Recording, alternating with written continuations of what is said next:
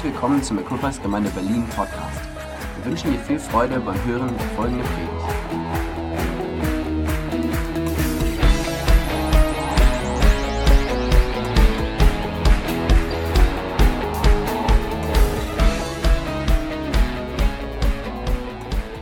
Hey, ich habe aber ein Wort mitgebracht und möchte, wie gesagt, eine kleine Serie anfangen. Und die Serie habe ich unter dem Motto gestellt, wir machen uns auf und der Herr wird uns Gelingen schenken.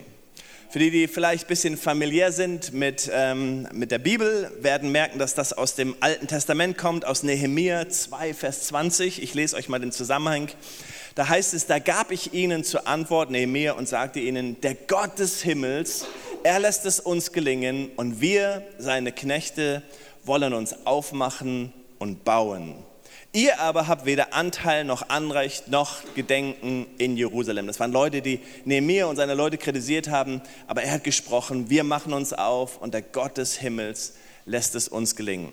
Nur mal so hineinzugehen in das Buch von Nehemiah. Das Buch Nehemiah ist mit Malachi das, das, ähm, das, äh, nein, das jüngste Buch im Alten Testament sozusagen geschrieben, so als allerletztes im Alten Testament.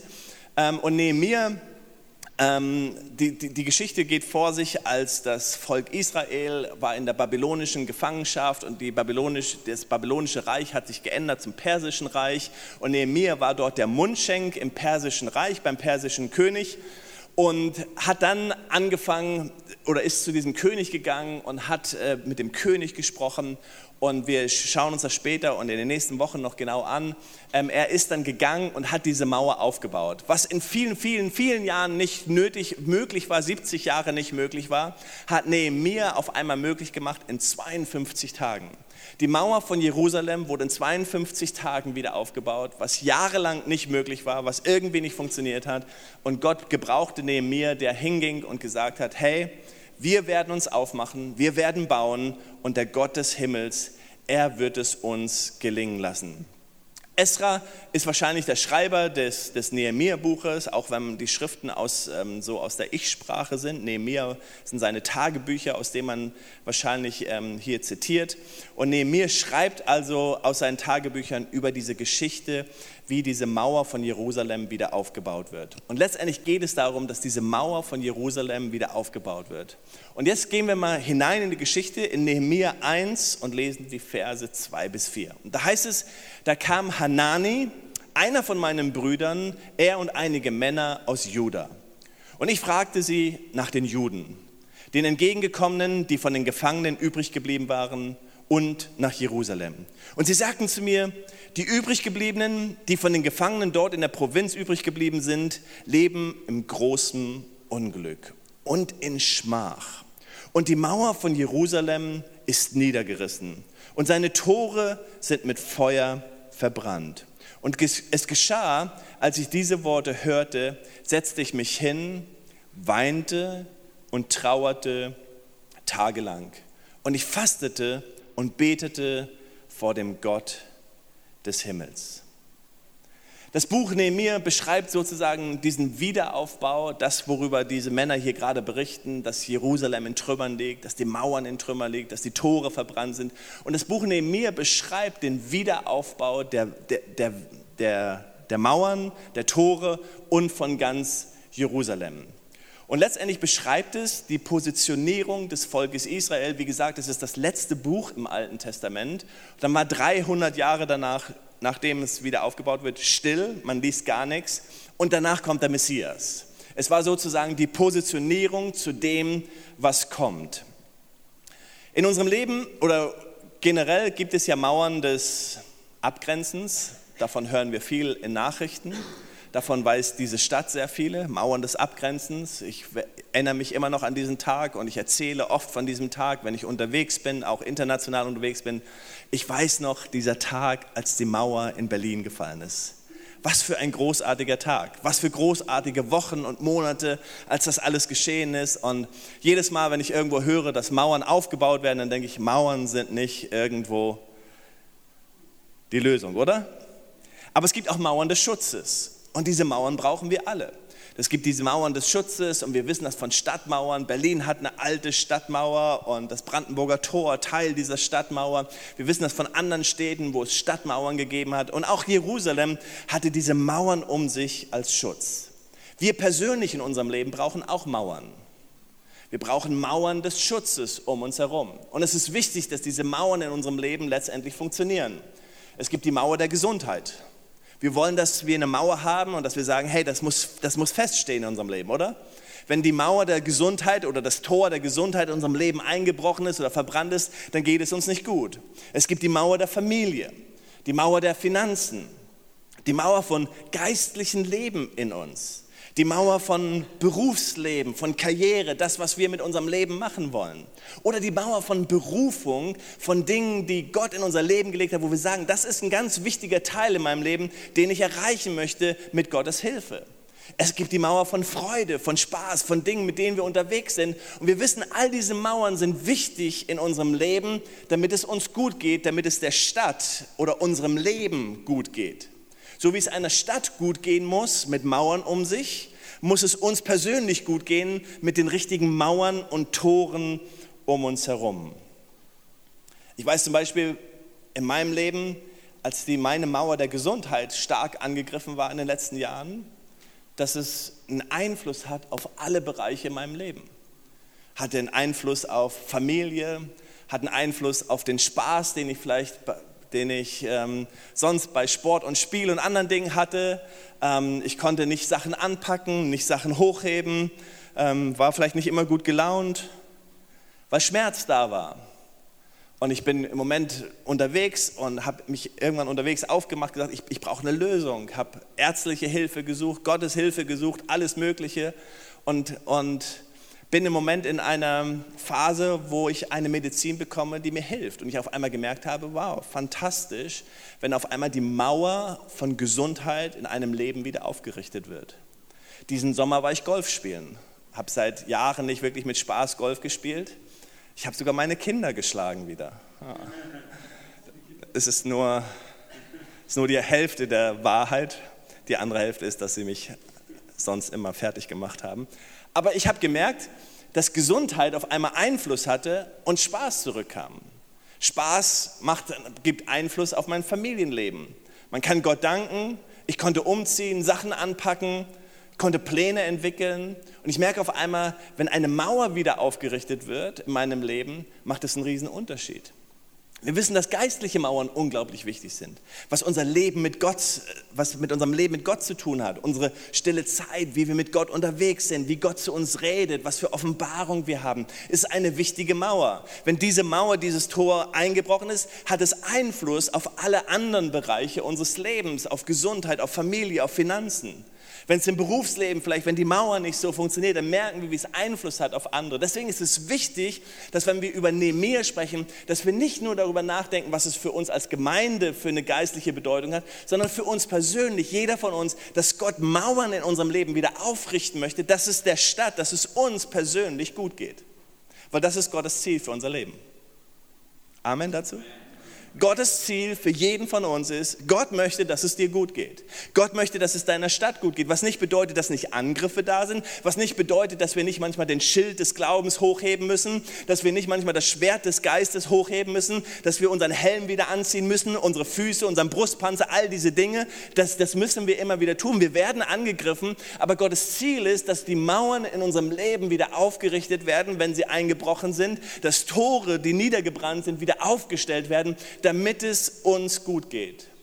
Und genau das geistliche Prinzip sehen wir auch für uns, für uns als Gemeinde und für unseren geistlichen Prozess. Mauern sind wichtig in unserem Leben und Tore sind bedeutend, weil Tore sind letztendlich die, die Begebenheiten, wo Dinge geschehen, wo Dinge ausgewechselt werden und wo Entscheidungen in unserem Leben getroffen werden. So deswegen ist es mir wichtig, dass du die Gedanken zu dieser Predigtreihe und auch für diesen heutigen Tag etwas für dich persönlich mitnimmst. In allererster Linie, dass Gott in deinem Leben etwas aufrichten möchte, dass Gott etwas wiederherstellen möchte und zweitens, dass Gott auch dazu reden möchte für uns als Gemeinde, für unsere nächste Phase und für unseren nächsten Prozess. Es geht um Aufbauen, es geht um Reparieren, es geht auch sich zu positionieren für das, was Gott tun möchte. Dazu dann auch mehr in der Team Night, wozu ich nochmal herzlich einlade. Ich habe ich hab mir Gedanken gemacht und gesagt, was ist, was ist das, was mir sofort in den Gedanken kommen würde, wenn ich sage, hey, hier sind Tore für uns als Equippers eingebrochen oder niedergebrannt oder hier sind Mauern eingefallen. Das ist eine Frage, die man sich stellen muss, als Leiter stellen muss und sagen muss, hey, wo bin ich verantwortlich? Was ist passiert? Wo sind Tore eingebrochen? Wo haben Mauern nicht standgehalten in meinem persönlichen Leben, aber auch für uns als Gemeinde? Ein Gedanke, der mir sofort kam, ist immer gesagt, wow, Gastfreundschaft ist unser Ding und war immer unser Ding. Darauf haben wir unsere Gemeinde gebaut. Ich habe gedacht, wow, wenn ich irgendwas wieder aufrichten möchte, was mir wichtig ist, welche Wand ich sofort hochziehen möchte und welches Tor ich wieder einsetzen möchte, ist unser Tor der Gastfreundschaft und unsere Mauer der Gastfreundschaft. Das Zweite, was ich gedacht habe, ist Atmosphäre. Atmosphäre von dem, dass Gott spricht, dass Gott da ist, dass Gott in unseren Meetings ist, dass eine Freude da ist, dass eine Begeisterung da ist, dass wir einfach eine Atmosphäre haben, eine Relevanz, wo wir merken, dass Menschen sich entscheiden und wo jeder hat, die Freiheit hat, seine Freunde mitzubringen. Ich habe gedacht, wow, diese Mauer will ich sofort wieder aufrichten und das Tor möchte ich einhängen. Und so gibt es Gedanken, die, die, die, wo ich gespürt habe, dass Gott zu mir gesprochen hat in den letzten Wochen und Monaten. Ähm, dann durch meine Neuseeland-Reise sicherlich noch mal vieles bestärkt worden ist und im Urlaub ich einfach die Zeit hatte, auch zu reflektieren. Und ich bin dankbar dafür, dass ich glaube, dass Gott einen Plan legt für uns, einfach nächsten Schritt zu gehen. Und Nehemiah soll uns helfen. Erstens, als Nehemiah hört, wie es um die Mauern und die Tore und damit um sein Volk steht, war er erstens berührt. Er weinte und trauerte tagelang. Das ist so, so wichtig in unserem Leben, dass wir berührt werden können. Berührt von dem, was Gott tun möchte, berührt werden von dem, wie der Zustand ist, berührt werden von dem, wie es aussieht. Nehmen wir mal persönlich. Berührt es dich persönlich? Berührt es mich persönlich? Jürgen, berührt es dich? Nimmt es dich mit? Trauerst du? Weinst du darüber, wenn du spürst, dass Gott weit weg ist? Wenn du spürst, irgendwas in meinem Leben, wow Gott, ich spüre irgendwo, dass kein Durchbruch, dass kein, dass kein Fluss und fange ich an darüber zu trauern, fange ich an darüber zu weinen und sage, Gott, ich möchte einen Unterschied haben. Der Unterschied ist, oder wenn ich einen Unterschied möchte und trauere, wie, das, wie Nehemiah das getan hat, dann ist es der Unterschied zu Gleichgültigkeit. Gleichgültigkeit ist Resignation. Resignation oder Gleichgültigkeit ist gleichzeitig auch Aufgeben. Gleichgültigkeit ist sozusagen Niederlage. Gleichgültigkeit ist oft zu sagen, ah, ich, ich gebe den Schutz auf. Ist es nicht oft so in unserem Leben, dass wenn die Mauern einbrechen in unserem Leben, dass wir gleichgültig werden? Dass wir irgendwann sagen, ach, ist auch egal. Ist auch egal, was damit passiert oder weiß auch nicht, irgendwie, ach, das, das, das nimmt mich jetzt auch nicht mit.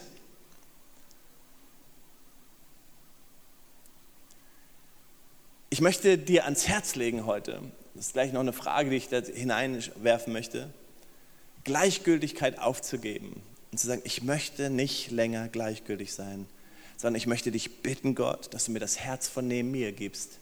Und ich fange an zu weinen und zu trauern und in erster Linie fängt es mit unserem eigenen Zustand an. Es geht nicht um meinen Nachbarn, es geht nicht um den, es geht nicht um den Person oder jene Person und wir möchten ja gerne wein du mal über dich und trauer mal über dein Leben. Es geht um mich. Dass Gott sagt, wow, Jürgen, was, was spricht noch zu dir? Man könnte fragen, worüber weinen wir eigentlich noch? Darf ich dich fragen? Worüber weinst du eigentlich? Worüber trauern wir eigentlich?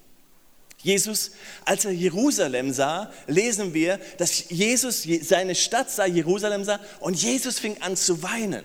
Jesus sah sein Volk einmal und er weint über sein Volk. Sie sind wie Schafe ohne Hirten, hat er gesagt. Aber es nahm ihn mit. Er sagt, hey, das ist keine gute Situation.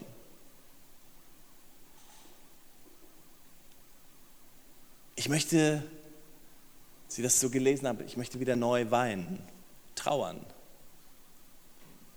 mich weniger aufregen über unser Land und über unsere Stadt, sondern einfach sagen, Jesus, ich weine und ich trauere über diese Stadt. Gib uns den Schlüssel, wie können wir dieser Stadt helfen? Mich weniger aufregen über meine Nachbarn vielleicht. Einfach zu sagen, hey, ich weine und trauere. Gott, gib mir den Schlüssel, wie ich dein Evangelium weiterbringen kann weniger mich aufregen über Situationen, sondern sagen, Gott, ich weine und ich traue und ich möchte den Schlüssel bringen, so wie es neben mir getan hat. Deswegen möchte ich dich fragen, so heute Nachmittag, Herr, worüber weinst du? Was berührt dich? Was nimmt dich wirklich mit? Was lässt dich nicht in Ruhe? Was lässt dich nicht schlafen? Wo sagst du, hey, Gott, hier muss eine Lösung her. Und wir schauen uns später an und in den nächsten Wochen auch, wie solche Lösungen aussehen können. Hier mein zweiter Gedanke. Als Nehemiah hört, wie es um die Mauern und die Tore und damit sein Volk steht, betet und fastet er. Als erstes weint er. Er trauert. Und das nächste, was er da tut, ist, er betet. Es ist kein Aktionismus. Ich verfalle gerne in Aktionismus. Irgendwas muss gemacht werden, irgendwas muss noch verändern und dann kommt ein Aktionismus. Manchmal ist es einfach gut zu, zu, zu weinen und zu trauern und dann einfach mal zu sagen, okay, lasst uns mal anfangen zu beten. Und das ist gut und das wollen wir tun in, den nächsten, in der nächsten Woche.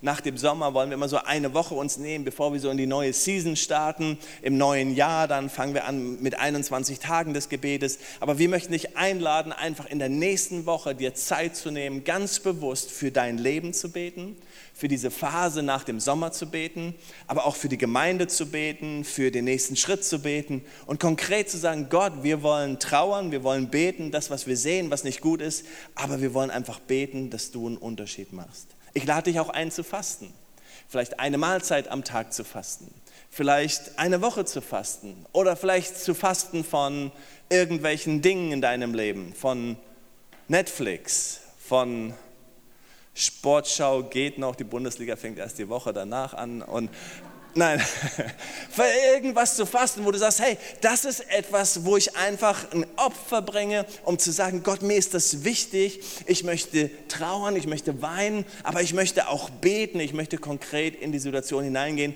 Und wir wollen uns auch Zeit nehmen am Donnerstag, wenn wir unsere Team Night haben, wo wir einfach zusammen beten für Dinge. Gebet ist immer ein guter Anfang. Gebet ist nicht immer die Lösung. Jesus erzählt uns die Geschichte von dem Samariter, von dem barmherzigen Samariter. Und da waren Leute, die vorbeigegangen sind, die Priester, die sozusagen gebetet haben und die Not nicht gesehen haben und gedacht, Gebet ist meine Lösung, weil da muss ich mich nicht um das Problem kümmern. Gebet ist nicht immer die Lösung. Manchmal möchte Gott, dass wir etwas tun und nicht beten. Manchmal möchte Gott, dass wir gehorsam sind und nicht beten.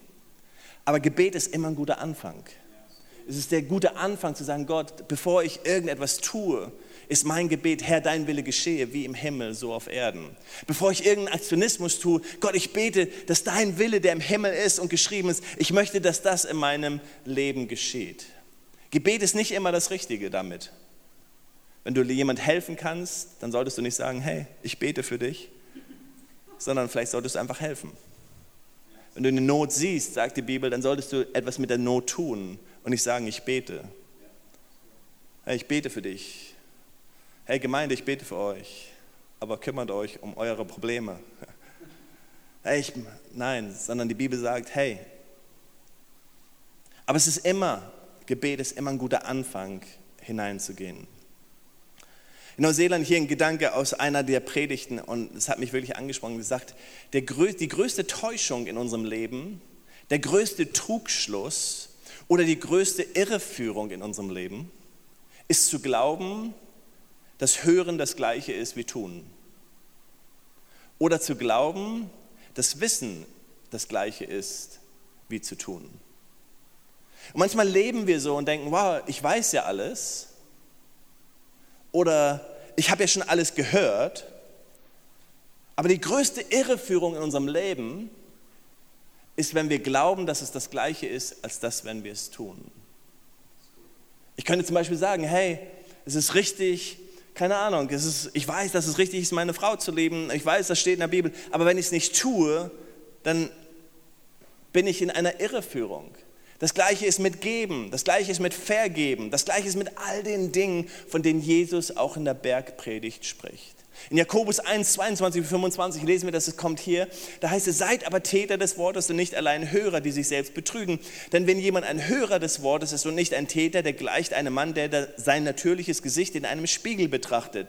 Denn er hat sich selbst betrachtet und ist weggegangen, er hat sich sogleich vergessen, wie er beschaffen war.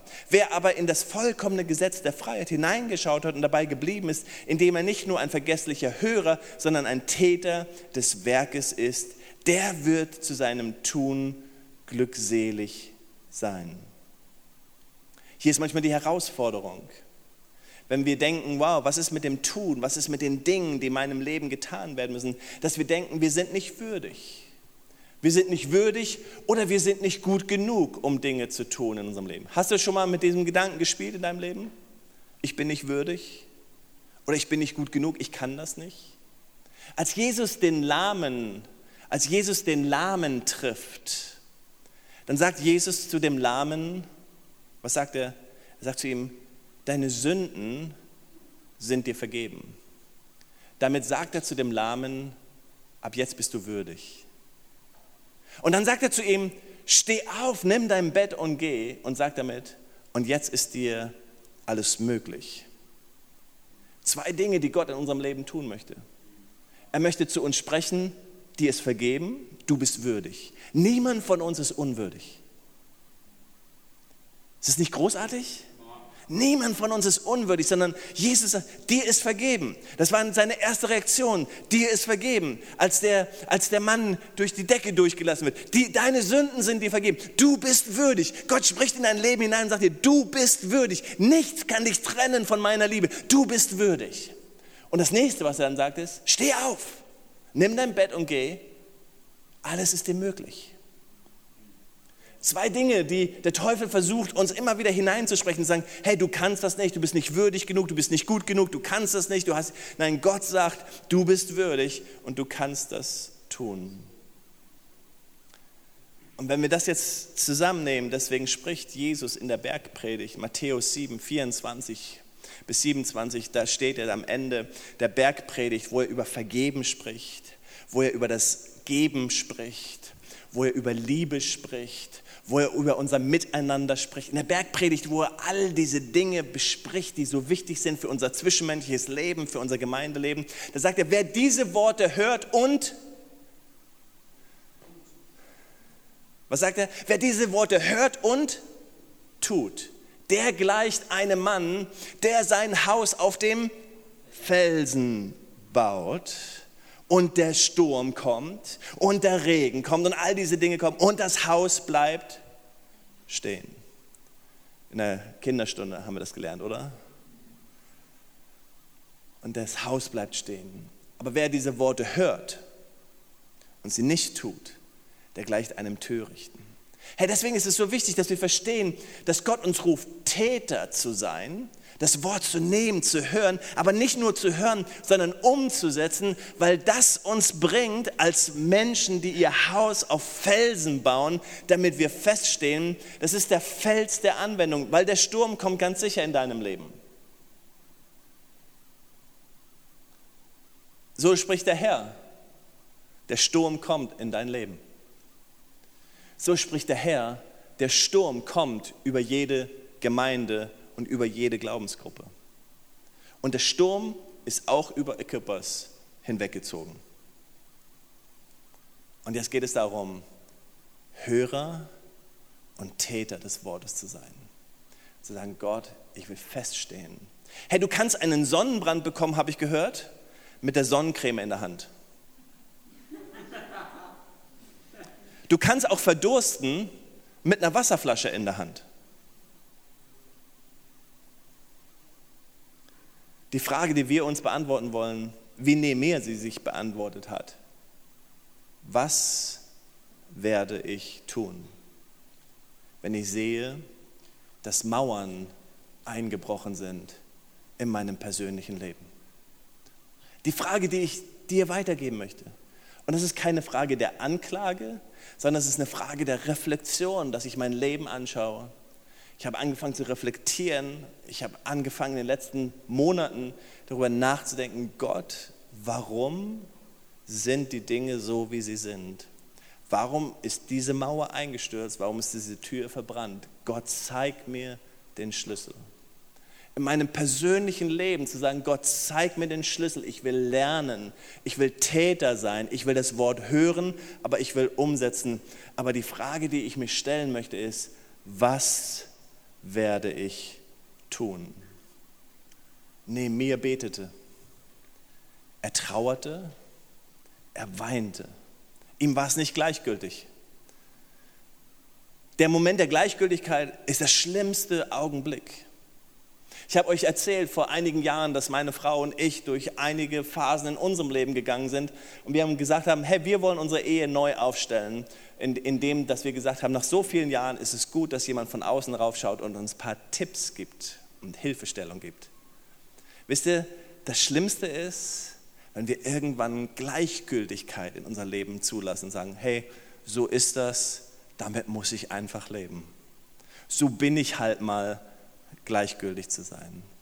So ist das hier im Gemeindeleben gleichgültig. So ist das in meinem Leben Gleichgültigkeit. So ist das mit meiner Gesundheit Gleichgültigkeit. So ist das mit meinen Finanzen Gleichgültigkeit. So ist das mit meinem geistlichen Leben gleichgültig zu sein. Aber neben mir weinte, er trauerte und er fragte sich, was werde ich tun? Als Nehemiah hört, wie es um die Mauern und die Tore und damit um sein Volk steht, drittens, ich komme zum letzten Punkt, heute nur drei, ist ja warm, fragt er, was kann ich tun? Nehemiah betete, er trauerte, er betete. Und dann betet er, und wenn ihr nachlesen wollt, es ist toll, die ganzen Verse dort, ähm, die ganzen Verse zu lesen, ähm, die, die direkt danach kommen. Das sind die Verse, irgendwo habe ich mir das aufgeschrieben. Ähm, das sind die Verse, die nach, dem, nach, nach Nehemiah 1, 4 kommen, die ganzen Verse danach, da ist sein ganzes Gebet aufgelistet und es ist toll zu lesen, wie Nehemiah anfängt zu beten. Aber er betet dass Gott ihm Gunst gibt beim König. Er war beim König Mundschenk, bei diesem Perserkönig. Er war Mundschenk und der König sah ihn und sagte, hey, warum siehst du so traurig aus? Und er fragte um Gunst. Und als er diese Chance hatte, sprach er vor dem König und er nahm seine Stellung, er nahm seine Stellung als Mundschenk.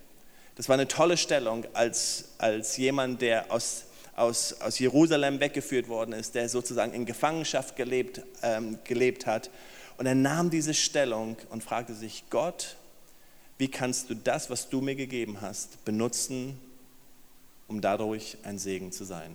Er fragte sich sozusagen, was ist in meiner Hand, damit ich einen Unterschied machen kann in dieser Situation? Er trauerte, er weinte. Zweitens, er betete. Und drittens sagte er, was ist meine Verantwortung? Was ist in meiner Hand? Wie Königin Esther, die berufen waren und, und ihr Onkel, der zu ihr kam und sagt, hey Esther, vielleicht bist du berufen für eine Zeit wie diese, geboren für eine Zeit wie diese. Du bist der Schlüssel. Und Esther, die ihr Leben aufs Spiel setzte, um einen Unterschied zu machen. Was ist in deiner Hand? Was kannst du tun? Was ist in deiner Hand, dass du einen Unterschied machen kannst in der kommenden Woche? Welche Mauern kannst du in deinem persönlichen Leben sofort wieder aufbauen, weil du eine Entscheidung triffst wie Nehemiah und sagst, ich will diese Mauer wieder aufbauen. Ich will mich nicht damit abfinden, dass diese Mauer eingerissen ist. Welche Tore in deinem Leben kannst du wieder aufbauen oder reparieren und sagen, hey, ich will nicht länger, dass dieses Tor offen ist, sondern ich will dieses Tor in meinem Leben schließen. Welche Verantwortung willst du übernehmen für uns als Gemeinde, wo du sagst, hey, das ist eine Mauer, die eingebrochen ist, das ist eine Tür, die offen steht und ich kann diese Tür schließen, weil Gott mir eine Verantwortung, eine Gabe, ein Talent gegeben hat, um diese Tür zu schließen. In diese Woche wollen wir gehen mit Gebet. Und wie gesagt, ich lade jeden ein, jeden, jeden ein, jeden Tag für uns als Gemeinde zu beten, aber auch für dein persönliches Leben zu beten, für deine Mauern in deinem Leben zu beten, für deine Ehe zu beten, für deine Familie zu beten, für deine Finanzen zu beten, für deine Arbeit zu beten, für deine Situation zu beten, für dein geistliches Leben, für deine Berufung, für das, was Gott in deine Hand gegeben hat. Ich lade dich ein, zu Team Night zu kommen und dich mit hineinnehmen zu lassen zu dem, was Gott tun möchte in unserem Leben. Weil ich so davon überzeugt bin, dass wenn wir uns Gott zur Verfügung stellen, dass Gott uns gebrauchen möchte. Bin ich perfekt? Absolut nicht. Bin ich ohne Fehler? Absolut nicht. Bist du ohne Fehler? Absolut nicht. Das Einzige, was wir tun können, das Einzige, was Gott belohnen kann, ist unsere Bereitschaft, uns ihm zur Verfügung zu stellen. Und zu sagen, Gott, hier bin ich. Gebrauch mich. Gebrauch das, was in meiner Hand ist. Gott, ich will weinen, ich will trauern, ich will das sehen. Ich habe mir vorgenommen, ich möchte mehr für unsere Stadt beten. Ich möchte mehr für unser Land beten. Ich bin jemand, ich bin Nachrichtenfreak. Ich liebe Nachrichten. Ich liebe das politische Leben in unserem Land zu verfolgen. Aber manchmal wäre es vielleicht besser, eine Tagesschau weniger zu gucken und 15 Minuten für unser Land zu beten. Das ist mein Schritt. Zu sagen, Gott, verändere unser Land. Unser Land braucht, unser Land braucht neue Gemeinden. Unser Osten unseres Landes, das ist immer unsere Vision gewesen, warum wir in Berlin sind und warum wir Gemeinden gründen wollen. Unser Osten des Landes braucht neue Gemeinden. So viele neue Gemeinden. Es kann doch nicht angehen, dass es Städte gibt mit 40.000 Einwohnern, wo es keine lebendig, charismatisch durchdrängte Gemeinde gibt, oder? Es darf nicht sein. Ich will trauern, ich will weinen. Ich will beten. Wollen Lösung finden, sagen, Gott, gebrauch uns, um Unterschied zu machen. Ich möchte dir Mut machen, dass Gott deine Mauern aufbauen will, damit es dir gut geht damit es mir gut geht. Die, die, die Mauer von Gesundheit, ich bin Gott so dankbar, dass, dass Gott mir einen Schlüssel gegeben hat und, und durch, durch, durch ärztliche Hilfe und Beratung und Tipps und alles Mögliche, dass, dass, dass ich merke, wow, Gott hat mir diese, geholfen, dass diese Mauer wieder steht und dass ich einmal gemerkt habe, wow, das geht mir so gut da drin. Ich bin so Gott, Gott so dankbar, dass ich erleben darf, dass Gott spricht ich bin so dankbar, dass, dass ich auch durch vielleicht eine Krise gehen durfte oder dass wir durch eine Krise gehen durften oder spüren durften, dass der Regen kam, dass wir unsere Familie und unsere Ehe einfach auf festen Grund stellen dürfen. Ich bin dankbar dafür, dass ich einfach merke, dass Mauern aufgerichtet werden und Türen geschlossen werden, damit es mir gut geht. Aber das ist Gottes Ziel für dein Leben und für mein Leben. Aber Gottes Ziel für uns als Gemeinde ist genau das Gleiche. Und jeder, der etwas anderes sagt, spricht nicht die Wahrheit sondern Gott möchte, dass es uns gut geht als Gemeinde. Gott möchte, Gott hat einen guten Plan, Gott hat keinen anderen Plan. Aber Gott fängt an, Mauern aufzurichten und Tore zu schließen. Gott fängt an, Dinge aufzubauen und zu schließen und sagen, hey, das ist wichtig. Gott möchte, dass wir sagen, hey Gott, ich stehe auf diesem Felsen, ich bin Hörer, aber ich bin Täter des Wortes. Gott möchte dich segnen, Gott möchte dein Leben segnen, Gott möchte deine Ehe segnen, deine Familie segnen, deine Finanzen segnen, dein Berufsleben segnen, deine Berufung segnen. Gott möchte das alles segnen. Er möchte dich segnen nach Übermaßen. Und genauso möchte er uns segnen als eine Gemeinschaft, die vor ihm steht und sagt, Gott, wir wollen diese Stadt verändern, weil wir glauben, dass du uns einen Auftrag gegeben hast.